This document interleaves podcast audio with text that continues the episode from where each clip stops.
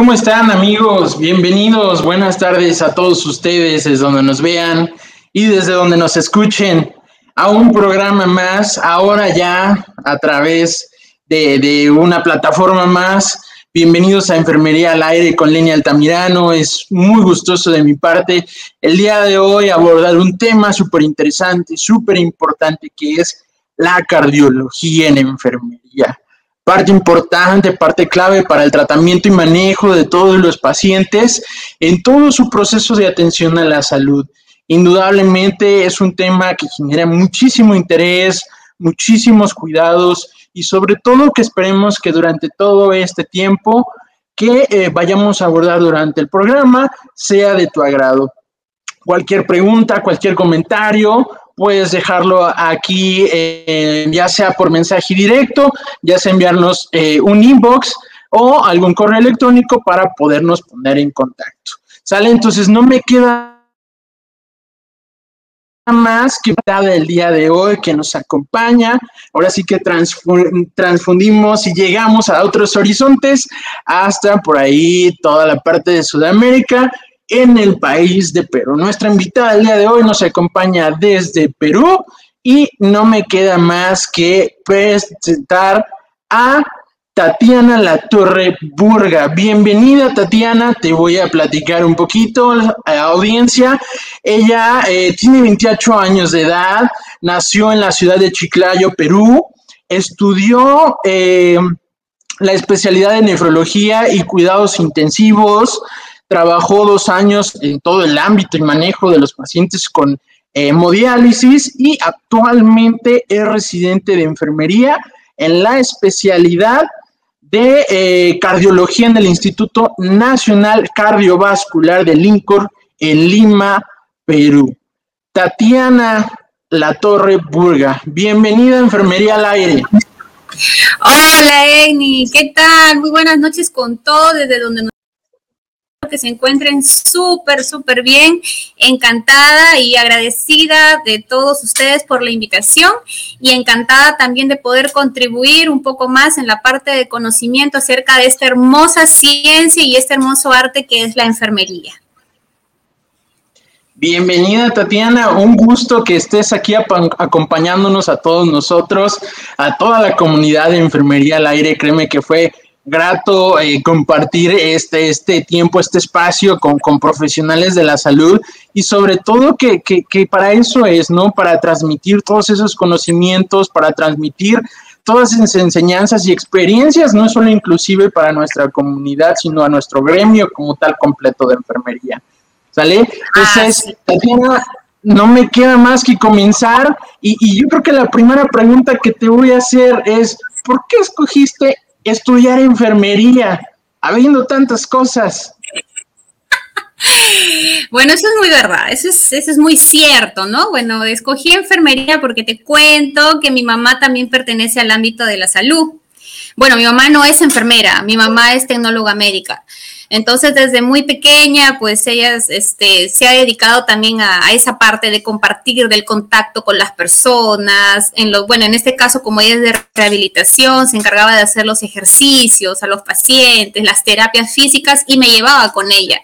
Y me gustó, me gustó mucho. Desde niña siempre supe que yo tenía que elegir algo de la salud. Así, ya, yo ya lo tenía acá. Cuando llegó el kinder secundario y me dijeron que vas a estudiar, definitivamente dije algo que vaya de acuerdo con mi personalidad, algo que vaya de acuerdo con la parte teórica y práctica, definitivamente es enfermería. Y desde los 16 años, de cuenta que me he casado con la enfermería y estoy súper contenta y súper feliz con lo que hago. Es una carrera que me llena, me llena este, espiritualmente, no tanto la parte económica. Me encanta lo que hago. No soy de las personas que se rutiniza con su trabajo porque cuando caemos en la rutina ahí viene el, el problema. No, pero en mi caso me gusta mi carrera, me encanta y una manera bonita de conocer la enfermedad es explotarla, estarla, tratar de aprender de un libro abierto y así súper especial el paciente.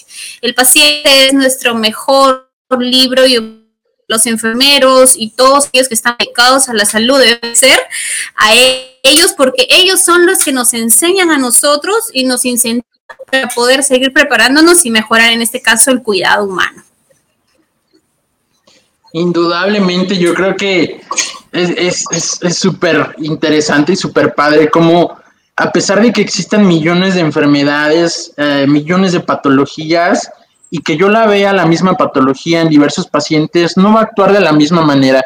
Y ahí es donde viene la parte de los tratamientos, de la rehabilitación, del, del, manejo y sobre todo, pues en este ah. caso, de las intervenciones que hacemos como como profesionales, como enfermeros, como enfermeras, y que indudablemente, como tú le dices, ahora sí que enamorarte, casarte y sobre todo, pues darle el gusto y la pasión que tenemos, ¿no? Hacia nuestra profesión. Y yo creo que si tenemos eso... Con la Aún decirlo, ¿no? Pero sí ese gusto y esa pasión porque... En una, en una tumba voy a seguir siendo enfermera. Van a decir la enfermera Tatiana. Cuando elegimos una carrera es como si nos casáramos con ella. Y particularmente yo me casé con la, con la enfermería. sí, porque una vez que usas el uniforme, una vez que eres enfermera, no vas a dejarlo de ser siempre, ¿no? aún así estés fuera de, de tu ámbito hospitalario o algo, siempre hay algo que, que, te saca a relucir esta, esta bella profesión, ¿no? Y, y, vamos, vamos comenzando, ¿no, Tatiana? Porque ya me platicaste del gusto de la enfermería, con, cómo empezó, desde cuándo empezó, pero Fíjate que obviamente tenemos una, gama muy variada de especialidades, obviamente muchas áreas institucionales, ya sea en el primer, en el segundo, en el tercer nivel, pero ¿cuál fue el punto clave para que tú dijeras, la cardiología es lo que a mí me llama la atención, lo que yo quiero hacer, lo que me gusta? ¿Cuál fue ese, paso a decir, no? Cuento, Ajá. Sí, sí, sí, sí. Bueno, primero, este, en los diferentes trabajos de investigación que siempre me ha tocado realizar debido a la parte estudiantil que también acompaña mi parte, digamos, asistencial, siempre he escuchado, desde incluso desde pregrado, cardio, cardio, cardio, las enfermedades cardiovasculares, incluso primer lugar antes que las respiratorias a nivel de la mortalidad mundial. Entonces me llamaba la atención y definitivamente la parte del corazón, su anatomía, la manera en cómo funciona es tan compleja. De una cosita sale la otra y la otra y la otra y es un mundo totalmente así que te mantiene activa de querer siempre investigar, de querer leer. No, eso fue al inicio, cuando yo estaba, digamos, empezando mis pininos con la enfermera. Cuando yo vengo a estudiar la parte de nefrología, cuando yo vengo a desempeñarme también en las unidades críticas, me doy cuenta que la parte cardiológica está inmersa en todos los campos, en todos, todos, todos los campos. Y es una parte también que, bueno, particularmente aquí en Perú, muchas veces no se toca tan a fondo. Entonces, buscando algo que complemente mi cuidado, que me permita entender mejor, digamos, la patología de mi paciente, ¿qué más que elegir este, cardiología? Yo soy amante de la nefrología, me gusta mucho el trabajo de nefro y la mayoría de mis pacientes renales son pacientes cardíacos. Hay un famoso síndrome cardiorrenal que de repente lo vamos a tocar más adelante, que definitivamente a mí como enfermera me exige y también me compromete a querer entender mejor cómo se desarrolla, digamos, esa patología en mis pacientes para yo poder complementar y este mi cuidado y definitivamente brindar algo de calidad a esas personas, ¿no? Que, que necesitan de mí. Entonces, por eso yo me incliné por el área de la de la cardiología.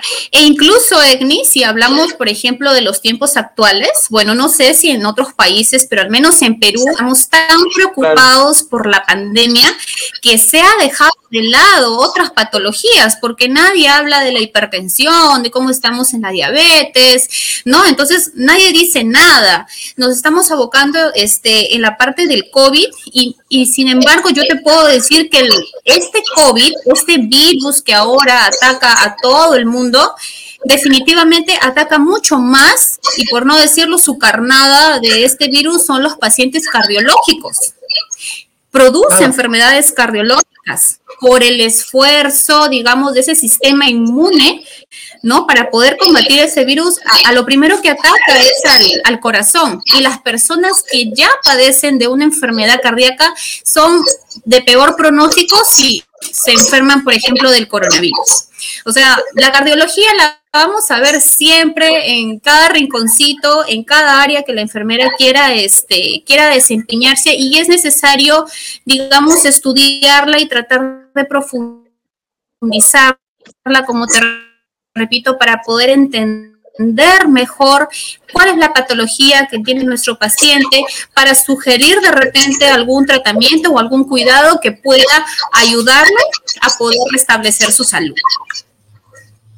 Ok, no, indudablemente yo creo que en todo este proceso y manejo, claro, el contexto nos ha venido a modificar las atenciones, los cuidados, las intervenciones y claro está que hay una reconversión hospitalaria que ha modificado el proceso de atención donde pues claro, eh, no nos olvidemos de esa parte, ¿no? Las enfermedades fuera o más allá del COVID siguen permaneciendo, siguen aumentando eh, hay que continuar con el proceso de atención eh, completa, integral y, sobre todo en, e, en, esta parte, ¿no?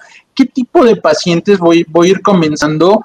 Eh, una enfermera que, que, está en la parte cardiológica o en su mayoría te toca atender. Bueno, te cuento que hay una enfermedad que es, digamos, una la reina o una de las principales enfermedades, la número uno, que lleva a la enfermedad cardiológica. Es una enfermedad no transmisible que la mayoría de personas, digamos, de la edad adulta mayor, incluso adultos maduros o jóvenes, la padecen. Y esta enfermedad es la famosa hipertensión arterial. Creo que todos hemos escuchado acerca de la hipertensión arterial. Bueno, yo les cuento que la hipertensión es la madre y señora del inicio del desarrollo de muchas enfermedades cardiológicas. ¿Por qué? Porque a la larga, si es una hipertensión que no se controla a tiempo, ese corazón va a llegar a lo que es una hipertrofia del ventrículo izquierdo. ¿No? El músculo, como hace tanta fuerza, se va a empezar a engrosar, a engrosar, a engrosar, y va a llegar un momento en que ese corazón se va a engrosar tanto y se va a cansar y va a producir lo que es una insuficiencia cardíaca. Esa insuficiencia cardíaca hace que baje el gasto cardíaco y el bajo gasto cardíaco pues trae consigo todo tipo de patologías, ¿no? ¿Por qué? Porque no irriga las demás partes del, que demanda el, el cuerpo, ¿no? No hay una buena circulación, no hay suficiente suficiente aporte sanguíneo. Entonces, empecemos por ahí, desde las enfermedades no transmisibles, la madre y señora es la hipertensión. ¿No? ¿Por qué? Porque de repente no está controlada, porque de repente existen muchos factores de riesgo que no se pueden controlar. ¿No? Después, eso es lo que mayormente he visto en la parte de la consulta externa, los pacientes que llegan, ¿no? En este caso en el INCOR, donde yo estoy trabajando, y en la parte de emergencias, este, en cuanto a las patologías cardíacas, llegan muchos casos de infartos, infartos agudos al miocardio, los famosos síndromes coronarios los cuales son atendidos acorde con las diferentes guías, ¿no? Y acorde también con el nivel de, emergencia, dependiendo si es un infarto que tiene elevación o no elevación de un segmento ST. ¿No? Y, y, recalquemos también que es importante, que es clave aquí que la enfermera sepa detectar a tiempo cuáles son los signos cuáles son los síntomas que nos señalan que el paciente está haciendo un infarto. ¿No? ¿Para qué? Para que rápidamente pueda ser atendido y evitar complicaciones, pues, mm, tremendas, evitar complicaciones así que ya no se puedan solucionar.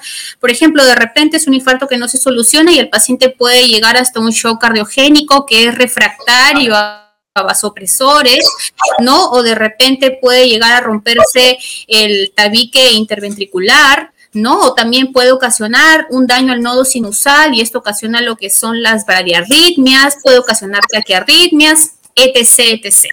Entonces, aquí la clave o el cliché, digamos, de una enfermera cardiológica es reconocer así, rápido, en un segundo, los signos y síntomas de un paciente que nos llega con un dolor precordial, qué es lo que debemos hacer a tiempo acorde con las guías internacionales. No, otras patologías cardíacas que veo son los famosos problemas ¿no? Mayormente problemas de insuficiencia o de estenosis, ¿no? Que en su mayoría de casos son ocasionados por la fiebre reumática. También este, problemas congénitos, hablamos de una ocasión interauricular, interventricular, etc, etc. ¿No? Y también este, cada patología pues tiene sus, sus procedimientos, su, forma de, de tratamiento. ¿no? Que eso ya también ya lo vamos a conversar un poquito más adelante. Y también, bueno, este, recalcar que estas patologías cardíacas no solamente quedan ahí, sino como lo dije en un inicio, al dar un cuadro de hipoperfusión, a dar una falta de aporte sanguíneo, empiezan también a, disfuncionar, digamos, otras partes de nuestro cuerpo. Y ahí viene la famosa nefrología, produce, por ejemplo, daño renal, ¿no? La mayoría de pacientes cardíacos son renales y así sucesivamente. Un montón de, complicaciones, si es que no se tratan este, a tiempo. A tiempo. Exactamente, sí. Yo creo que aquí lo vital de, de todo esto es el tiempo, ¿no? Y en ese tiempo Ah, y es donde entra la valoración de enfermería, ¿no? Tú como profesional, en el cual te estás eh, eh, permitiendo dar un proceso en el cual brindas una atención oportuna, va a detallar todo el plan y pronóstico y manejo que va a tener estos pacientes, ¿no? Y, y, y, como tú lo dices, ¿no? Todo es tiempo. exacto, exacto. Partes de una patología base que, que la llamamos hasta cierto punto asesino silencioso, ¿no? La hipertensión como no queriendo, pero ahí está, ¿no? Eh, puedo andar yo muy bien mis actividades y, jamás me doy cuenta que soy hipertenso hasta que algo de verdad se complica, es grave, ahora sí me voy a dar la atención, ¿no?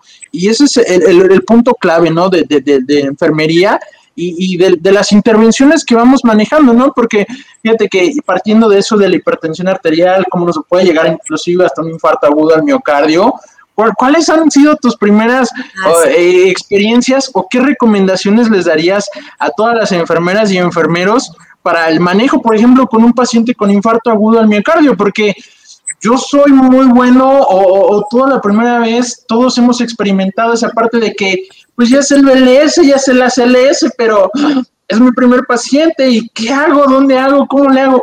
¿Cómo, cómo manejar ese proceso del manejo del tiempo de identificación? Para poder eh, saber actuar, pero actuar eh, bien, eh, de una manera eficaz, porque te digo, todos entramos como en una especie de shock. Y luego es como de, no, aquí demuestras realmente que, que, que sabes dar la atención directa, que sabes solucionar el problema y que el tiempo, como te dije en un principio y como me mencionas, es, es oro, es vital, ¿no?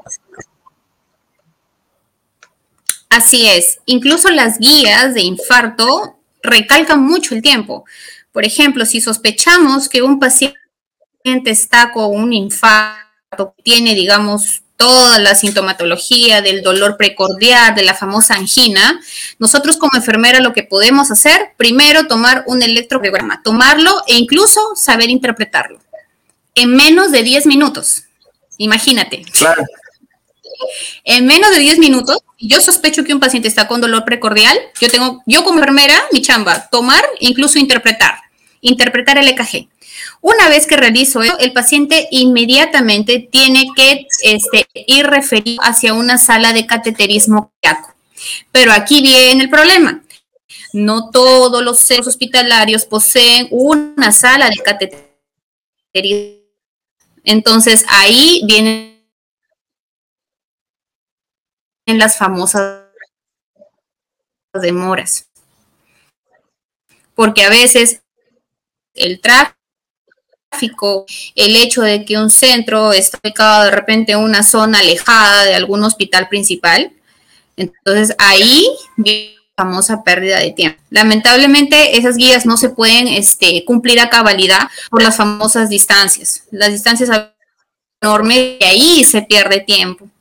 ¿No? Entonces, bueno, lo que se puede hacer como enfermera, como le repito, es interpretar el electro, incluso cargar al paciente. Aquí utilizamos lo que es la aspirina y el clopidogrel, podemos administrar la carga. Y así cargado, este, puede llegar nuestro paciente hacia una sala de, cateterismo para que al realizarse ese evento se, se pueda evidenciar ¿no? Este, se puede evidenciar la arteria responsable del infarto, porque a veces la teoría nos puede decir que, bueno, por precordiales, de repente, en donde nosotros encontremos el segmento seteado, nos puede dar idea de cuál es la arteria o cuál es el corazón que está alterada, que es responsable pero nada como un cateterismo cardíaco, ¿no? que el paciente ingrese a una sala de cateterismo, que se le inyecte una sustancia de contraste para a través de las imágenes ver en realidad dónde está ocasionándose el daño al corazón. Ok, y, y hablando de esos cateterismos cardíacos, ¿cuáles son, ahora sí que en puntos muy marcados, eh, las actividades o intervenciones de enfermería al momento de que se somete a este tipo de, procedimientos al, paciente? ¿Qué es lo que hace una enfermera? Para que, en pocas palabras. Ya.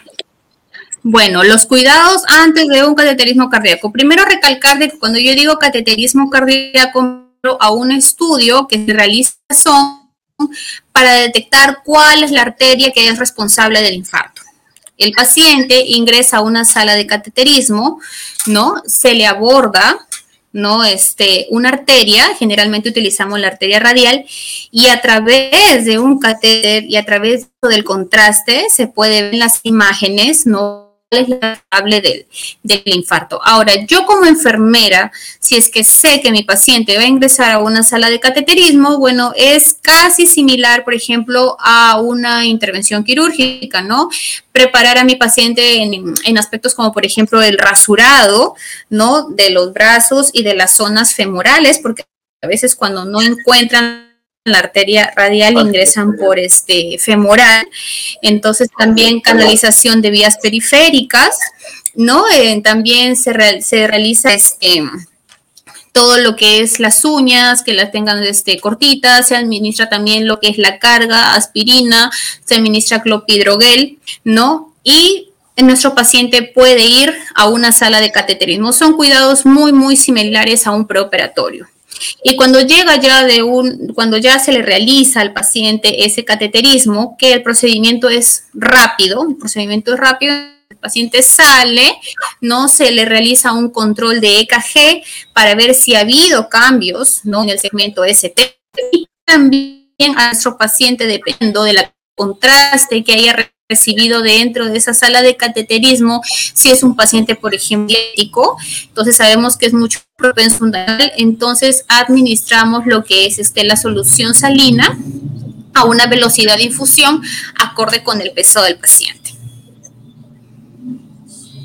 Ok, y, hablando de, esos cambios, ¿qué es lo que, que, espera una enfermera como probables o posibles resultados para ese manejo durante este tipo de procedimientos?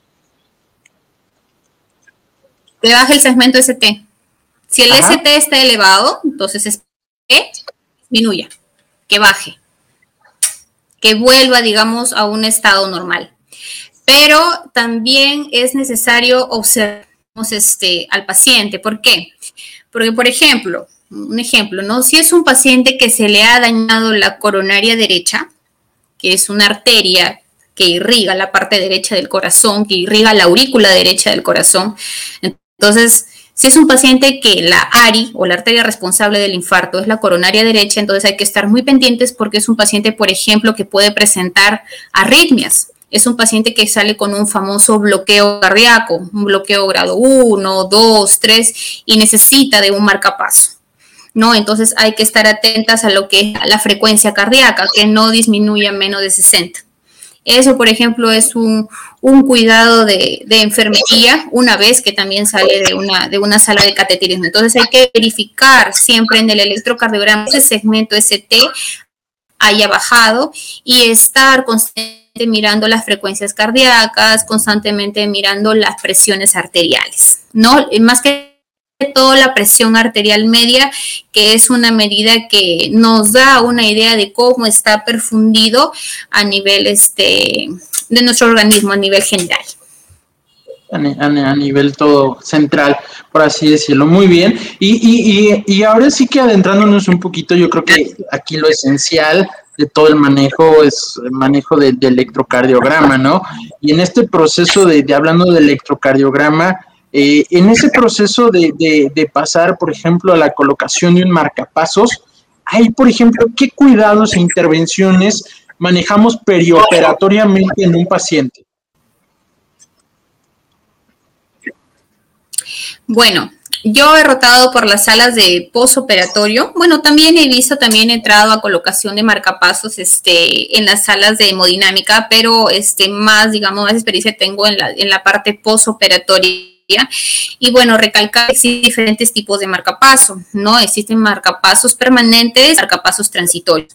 Cuando un paciente sale de una sala de hemodinámica, digamos, en el caso anterior, ¿no? Coronaria derecha se bloqueó, le pusieron un marcapaso ¿no? Entonces, mayormente salen con un introductor y salen ahí con un marcapaso. Ese marcapaso es de tipo transitorio, hasta que si de repente ese cuadro no se reverte, ¿no? Ya el paciente necesita ya un marcapaso de tipo permanente. Entonces, el paciente entra nuevamente a una sala de a un estudio de esos procedimientos pertenecen a la parte del electro fisiología, entonces se le coloca el paso, sale el paciente no de hemodinámica con su parche de marcapaso y se le da la consejería este, necesaria para los cuidados de ese marcapaso. Cabe recalcar que en esta parte es muy importante la educación en enfermería.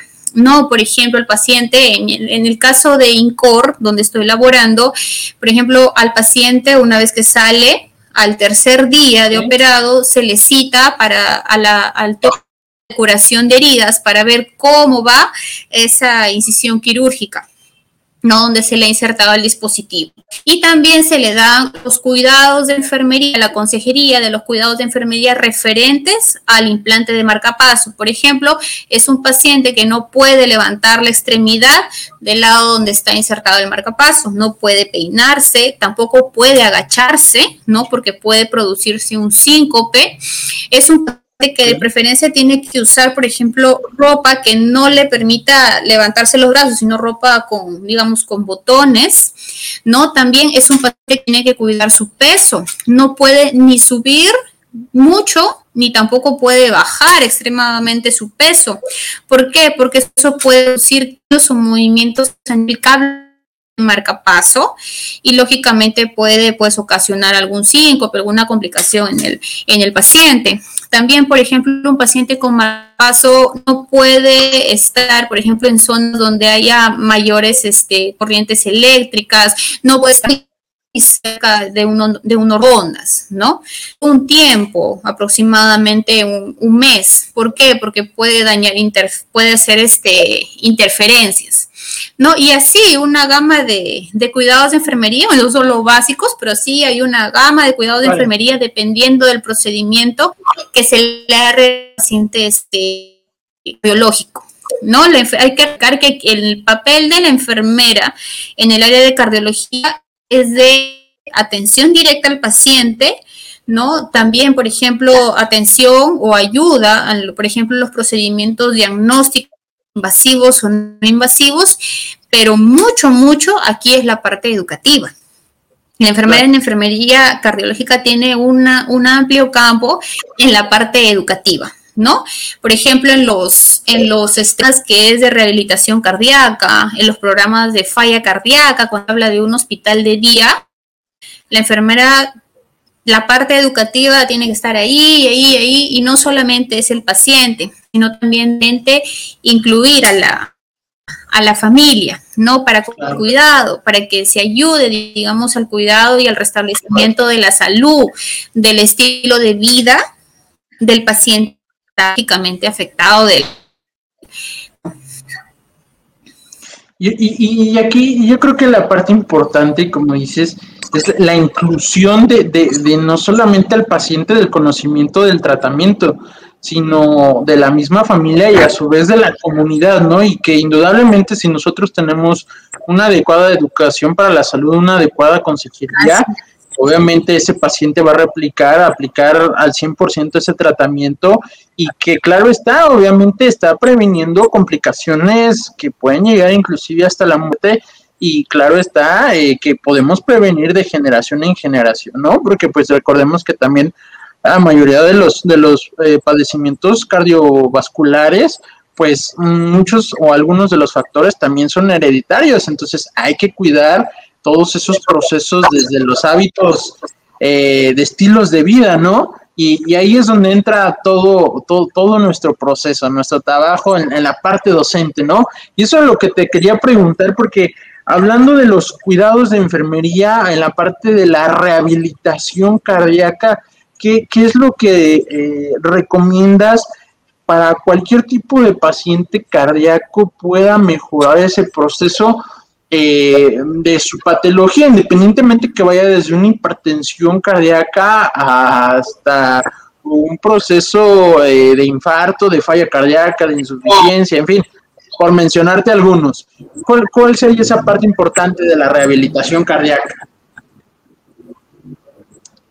Bueno, Hablaré de cómo este, aplicamos, digamos, o cómo se trabaja rehabilitación cardíaca en donde estoy.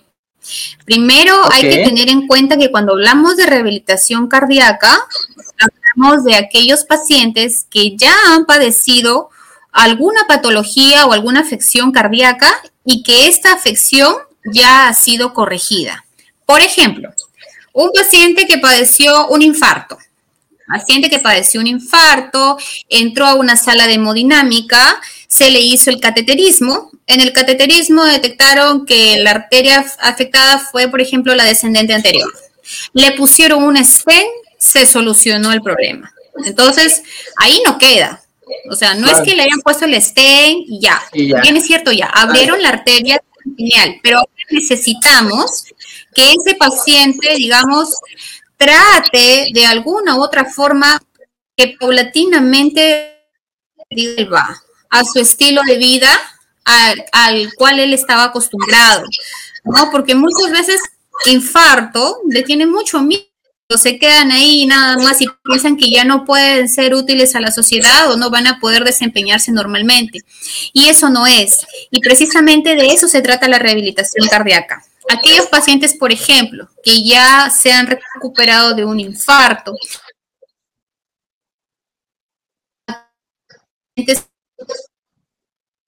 etc, etc, como te repito, enfermedades cardíacas ya corregidas, entran a este programa. ¿Para qué? Para que de a pocos ellos puedan ir reinsertándose al estilo de vida que estaban llevando. Lógicamente no va a ser lo mismo porque van a tener que cambiar muchos hábitos en su alimentación, muchos hábitos en su actividad cotidiana, pero tampoco les va a permitir a los pacientes a que se queden con miedo o a que se queden ahí pensando de que a raíz de la enfermedad no van a poder hacer nada.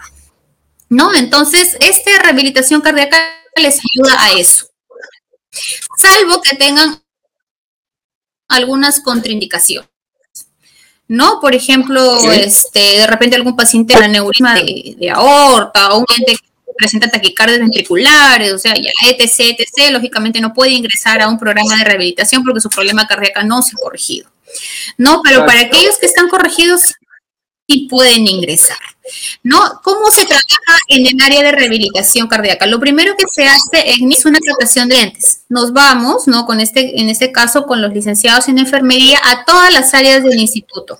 Llámese, por ejemplo, la US, la UCIN clínica, llámese las áreas hospitalarias, llámese el programa de falla cardíaca, para poder captar a los pacientes que requieran o que se sabe de que ya su afección cardíaca ha sido corregida y que pueden ingresar a un, a un programa de rehabilitación. Entonces captamos a ese tipo de pacientes, sus datos, los conocemos, vemos cuáles son los factores de riesgo que de repente le han llevado a la enfermedad coronaria y de acuerdo a ello se presenta ¿no? a un comité de rehabilitación cardíaca y se realiza una selección respectiva de pacientes. ¿Por qué una selección respectiva de pacientes? Porque por este tipo de pandemia las cosas se han modificado, ¿no? Antes trabajaba un programa de rehabilitación presencial.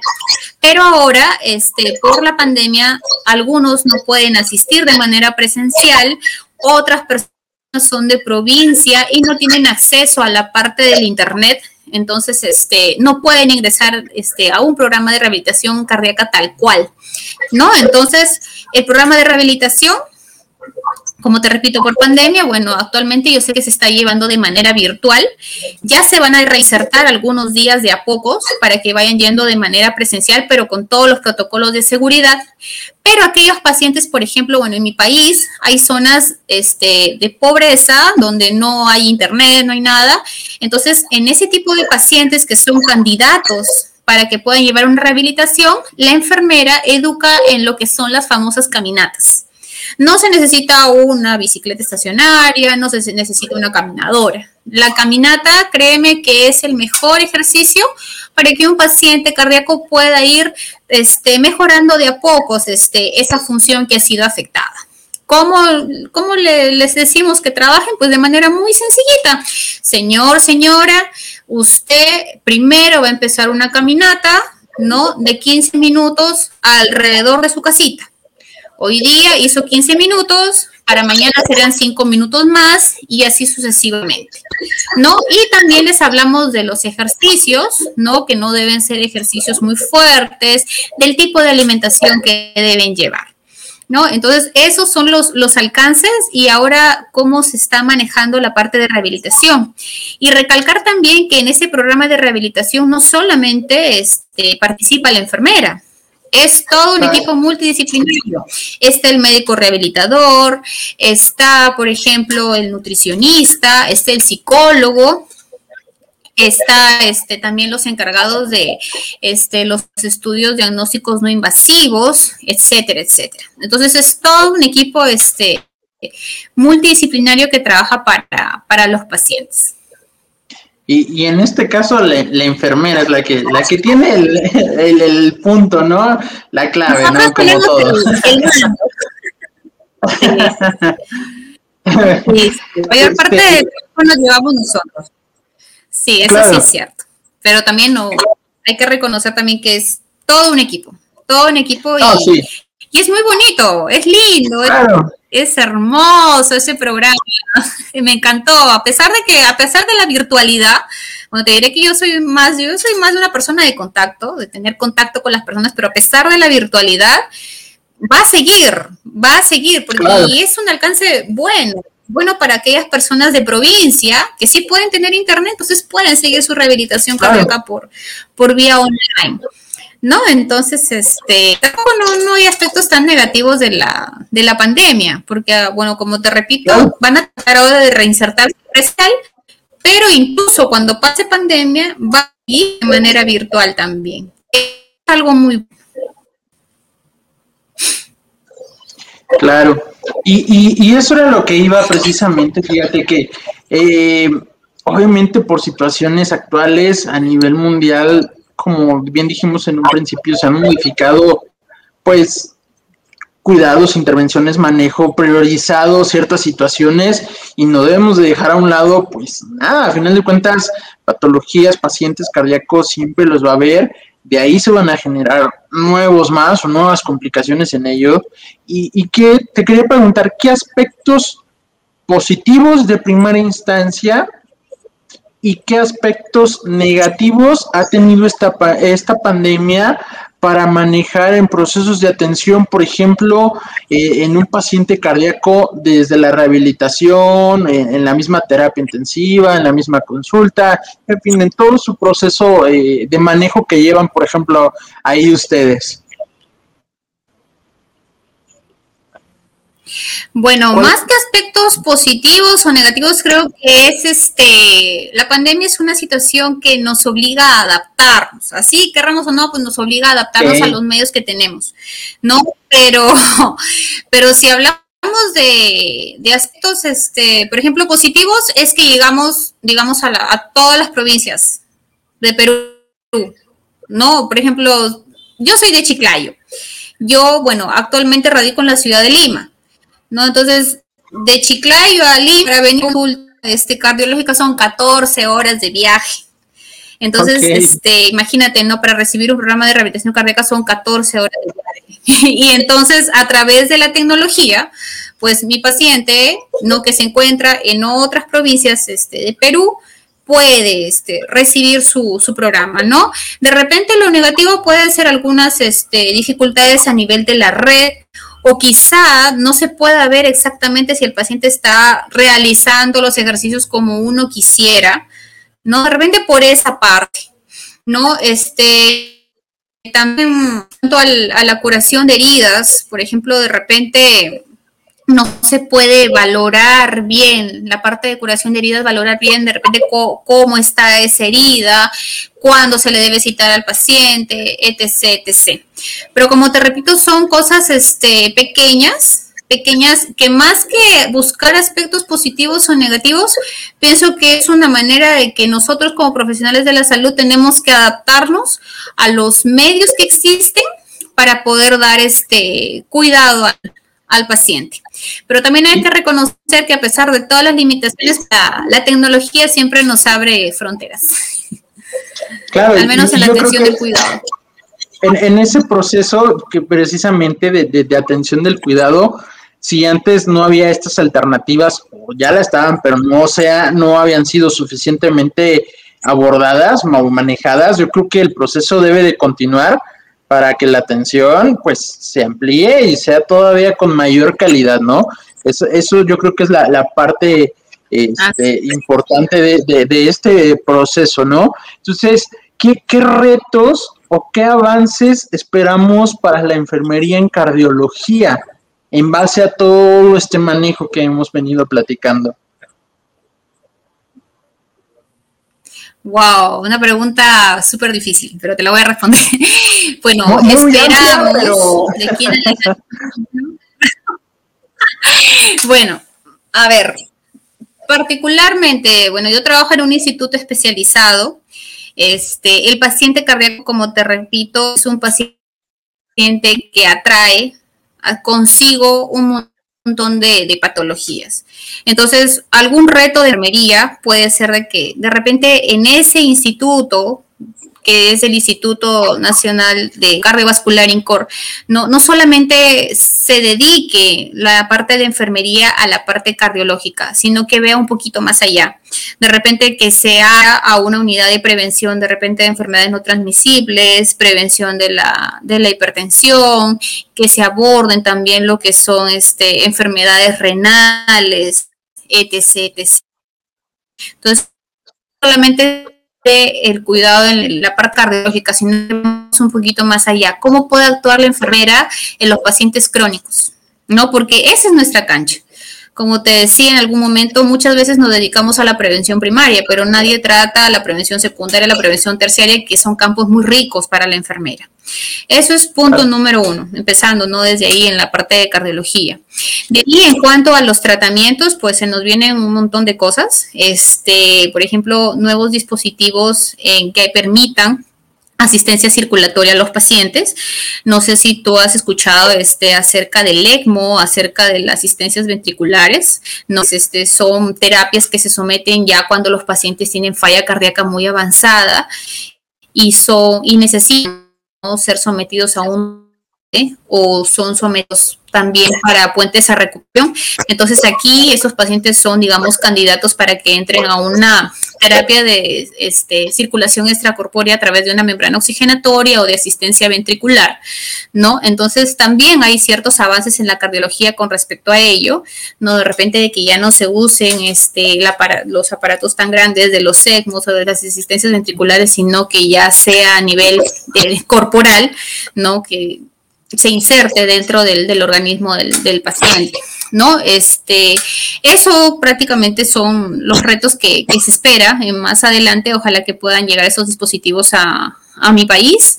No tengo entendido que cardiología en, la, en lo que es Colombia, en lo que es este, España, nos llevan la, la, delantera, son los principales países. España, por ejemplo, nos lleva la delantera en lo que son trasplantes, ¿no? Este, y esperemos pues que con eso este, aprendamos de ellos, ¿no? Para poder seguir este, mejorando nosotros aquí a nivel de Latinoamérica.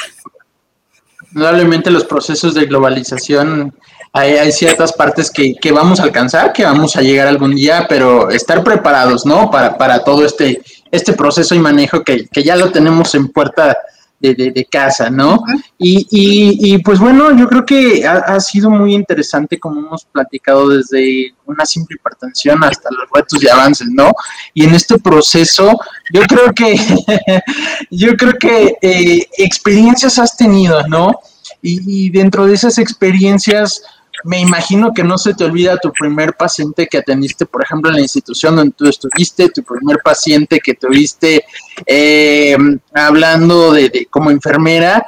¿Qué, me podrías platicar de, algo que te habrá pasado eh, por ahí en, todo este proceso y a ver de, de, de, atención a pacientes cardíacos? Me imagino que has de tener muchísimas, pero a una que te haya así marcado en particular. Te contaré que, mm, bueno, no tengo una que me haya marcado en particular. Digamos que tengo varias historias, varios pacientes que ahora son mis amigos, que los he conocido precisamente atendiéndolos. Este, bueno, mi primer paciente, bueno, yo empecé en el área de consulta externa. Mi primer paciente fue este, un abuelito que le encantaba bailar salsa, que le tuve que bailar salsa, te cuento, para que se pueda acostar en una camilla, porque puede hacer un electrocardiograma. un paciente muy lindo muy lindo que llegaba a su consulta. Yo estaba pollita, pollita, por decirlo así, era mi primer día que recién pisaba el instituto. Y, pero hasta ahora me comunico con él, él está muy bien. He conocido también pacientes que, bueno, no son, este, bueno, digamos que me ha ayudado en otras áreas de que la enfermería, la del coaching, ¿no? Este, que de ahora también son mis amigos que pertenecen al programa de rehabilitación cardíaca, pacientes trasplantados también que han sido muy, yo los he conocido desde que han ingresado a la consulta externa hasta que han salido lícito con un soncio nuevo.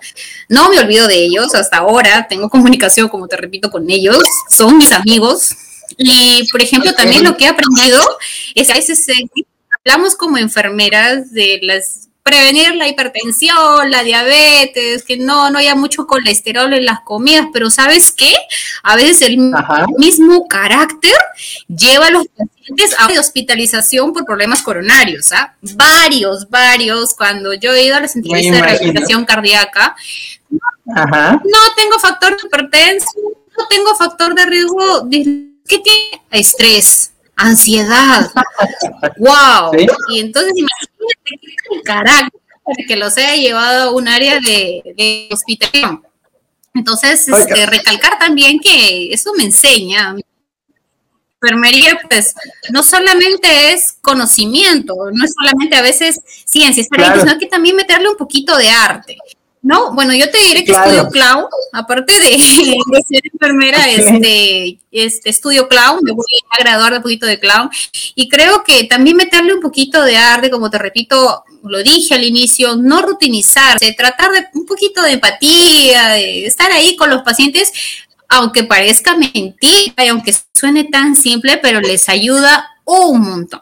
A un paciente cardíaco tienes que calmarle la ansiedad y tienes que calmarle el estrés a mil. Es lo primero que tienes que hacer para que ahí tú puedas realizar tus prevenciones tranquilas. Tú sabes todo lo que produce el estrés, lo que produce la ansiedad. Entonces, empecemos por ahí. Nada nos cuesta, nada nos cuesta una sonrisita, nada nos cuesta un trato amable.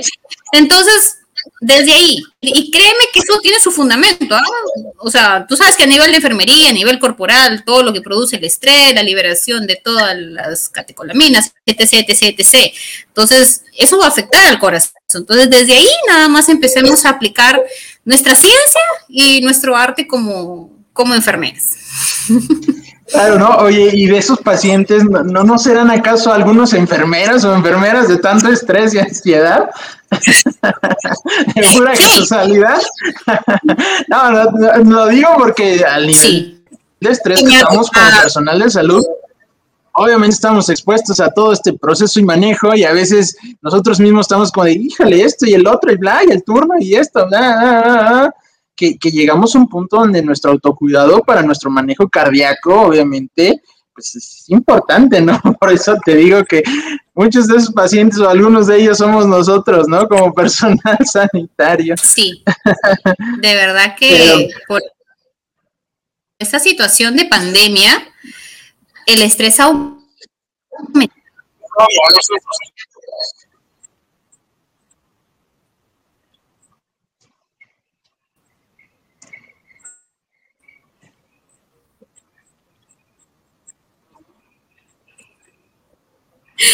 Sí, así moraleja para todos los que nos están escuchando, si no son diabéticos, si no sufren del colesterol, a controlar ese carácter, porque también ha habido pacientes que por estresados, por malhumorados, por ansiosos, están hospitalizados porque están mal del corazón. Entonces hay que tener mucho cuidado. Claro, ¿verdad? Hay que empezar por, ser la muestra, por ser el ejemplo, la guía, ¿no? Y, como lo mencionaste, ¿no? Y es padre escuchar ese tipo de, cosas, como, como esa anécdota que me cuentas. Yo creo que esa parte de la ciencia y arte que has aplicado y que aplicamos como enfermeros es, es el proceso en el cual eh, por ejemplo, a ese paciente convencerlo hasta con un baile y decirle, señor, oiga, mire, eh, el corazón se va a mejorar con un proceso, si hacemos esta actividad física, vamos a, mejorar este proceso para su patología, ¿no? Y ahí nos involucramos. Y esa es la parte clave, ¿no? Que, en el contexto del paciente, de, la misma familia, uno como profesional de la salud debe estar netamente comprometido para que el mismo paciente, la misma familia y por ende la comunidad lleve a cabo los procesos al pie de la letra y claro está, la salud se mejora en todos los sentidos, ¿no? Entonces, este, eh, interesante, ¿no? Esta parte de, cómo, cómo manejamos un proceso de atención dentro de las áreas eh, de cardiología. Ha sido muy enriquecedor platicar eh, contigo para ver todo este proceso y manejo con cada uno de este tipo de pacientes y obviamente de nosotros como profesionales. Y por ahí viene eh, nuestra sesión de preguntas, Tatiana, que sí me gustaría. Aquí tenemos una pregunta que te voy a hacer de la audiencia. Y déjame ver, dice por aquí, eh, en su experiencia, ¿cuál es el manejo ideal para el manejo de pacientes en... Eh, a ver, no lo entiendo por aquí. A ver, ¿cuál es el manejo ideal o el manejo oportuno para un shock cardiogénico?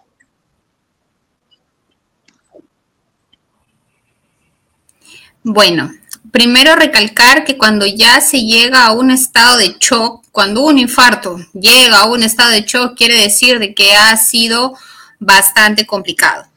Actualmente existen este, diferentes clasificaciones de los estados de shock que van desde una clasificación A hasta una clasificación E, ¿no? Que ya son pacientes que requieren una asistencia digamos, este, circulatoria, que viene a ser E, y la A, aquellos pacientes que están en riesgo de padecer este, un shock cardiogénico.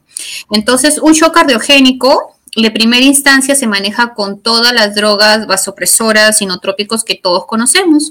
Empezamos con el manejo de noradrenalina, empezamos con este, infusiones de dobutamina.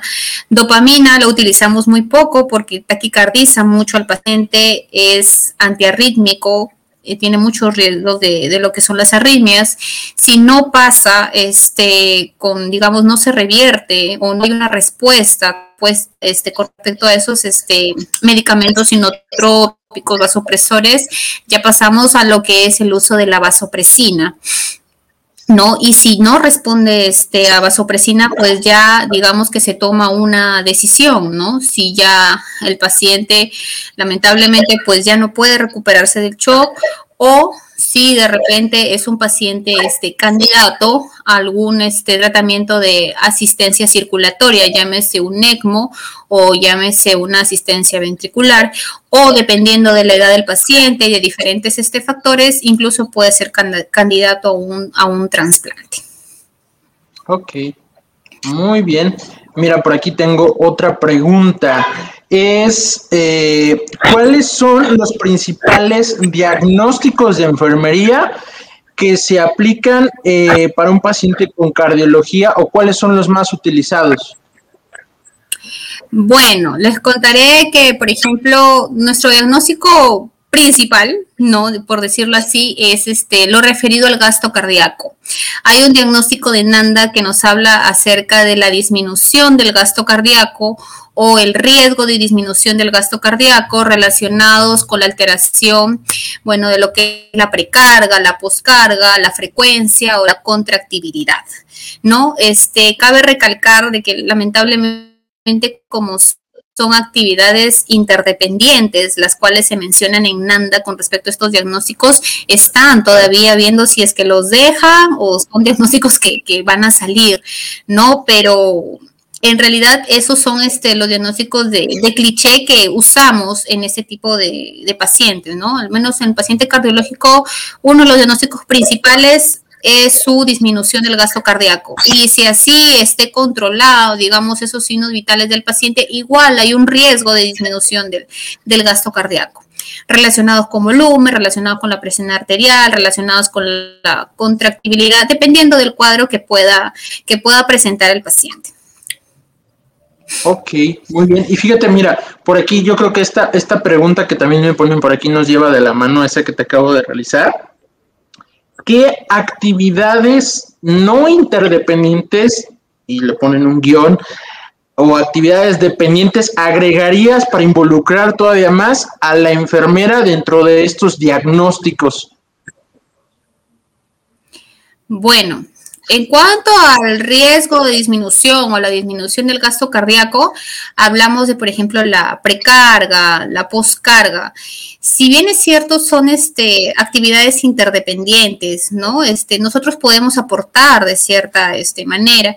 Por ejemplo, en la colocación, por ejemplo, para, la para, la, para medir lo que es la precarga, muchas veces uno de los parámetros que a pesar que puede ser afectado por otros factores como la ventilación mecánica, es la PVC.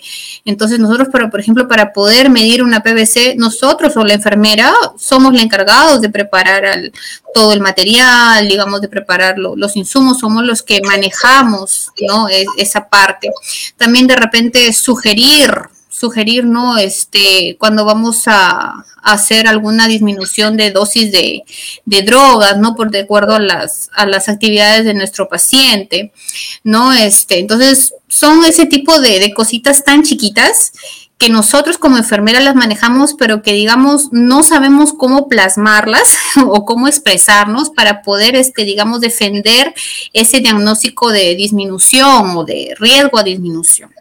¿No? Entonces, este, ahí está nuestra, nuestro trabajo, porque repito, es el, es el cliché, el cliché de la, de la especialidad. Claro que el, paciente cardíaco tiene otras, otros diagnósticos, ¿no? Ansiedad, si es un, un paciente, este, si es un paciente postrado, un riesgo de úlcera por presión, incluso si es un paciente con falla cardíaca, patrón respiratorio ineficaz, etc, etc pero siempre va a la disminución del gasto cardíaco, el riesgo de disminución, como te repito, si bien es cierto, son actividades interdependientes, la enfermera es quien las, quien las realiza. Y hay cuidados, exacto, y hay cuidados que definitivamente no sabríamos cómo expresarlos para que queden, digamos, patentados en ese, en el libro y, y podamos defender ese, ese diagnóstico. ¿No? Porque de ahí el, monitoreo lo hacemos nosotros. La titulación de drogas también nosotros contribuimos para la titulación. Pero ¿cómo lo ponemos en NAND? ahí nuestra... Ah, ahí está el trabajo, ¿no? Lo que, lo, que nos falta, el paso, el paso a seguir, ¿no? Indudablemente. sí, sí, sí. No sé cómo estaremos en NANDA 2021 porque ya tiene que salir la nueva edición. No sé si las tendrá y si está de repente incluido nuestro, nuestro diagnóstico, porque estaba en debate, estaba en debate si es que seguía o no. Estaba en esa controversia, ¿verdad? De, continuar o no. Sí. Así es. Bueno, mira, déjate digo la penúltima pregunta por ahí. Eh, ¿Cuál es eh, la principal o las principales actividades o intervenciones de enfermería en atención a un paciente con síndrome del corazón roto?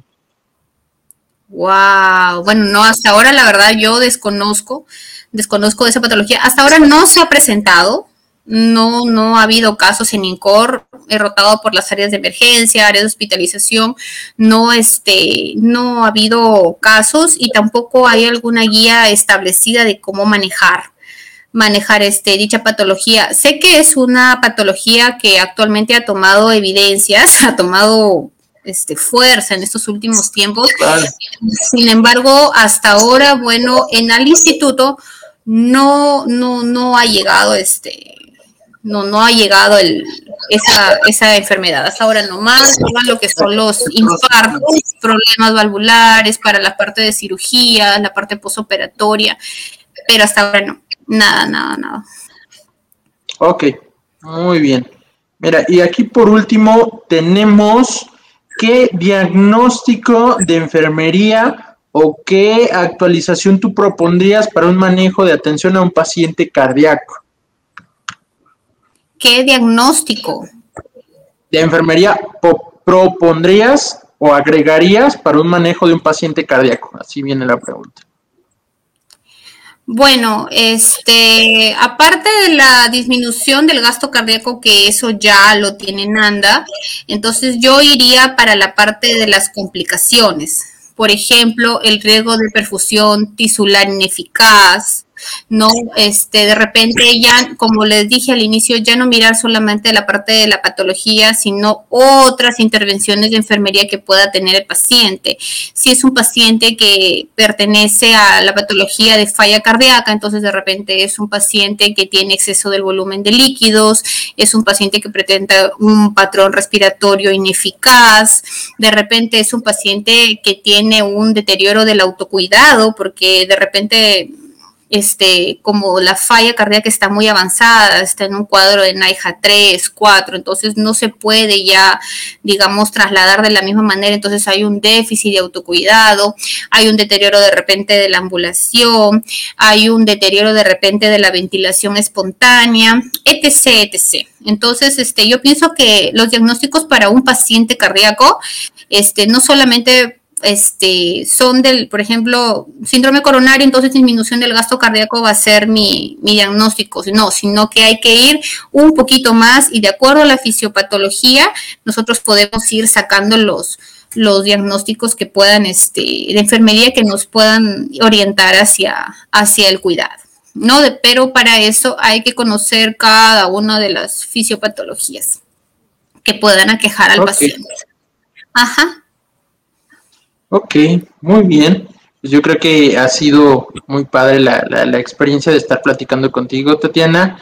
Ya, ya se nos fue por ahí el tiempo muy rápido, muy, muy rápido.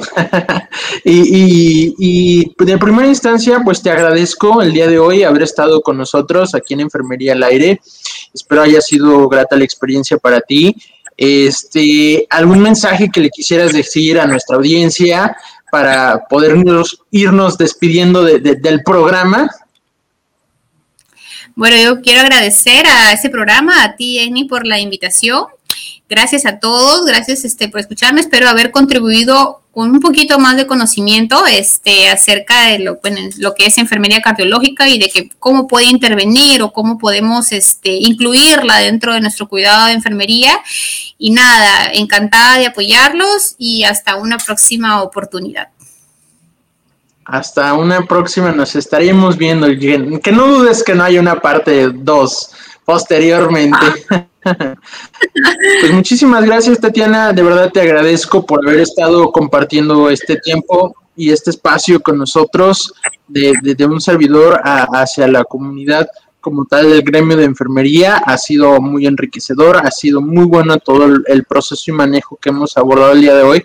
Que nos faltaría muchísimo, indudablemente. El tema para cardiología es muy amplio, muy amplio, muy amplio pero en cuanto a las bases y la, la, generalidad como tal, yo creo que se tocó el objetivo que buscábamos y en base a ese proceso de atención audiencia, espero yo eh, sea de tu agrado. Eh, nos continuemos con este proceso de manejo de atención en pacientes cardíacos y en general a todos nuestros pacientes y quién más que eh, nuestros expertos, ¿no? Y en este caso Tatiana, que, que la tenemos aquí platicándonos un poquito más sobre el proceso y abordaje de cada uno de nuestros pacientes, en este caso cardíacos.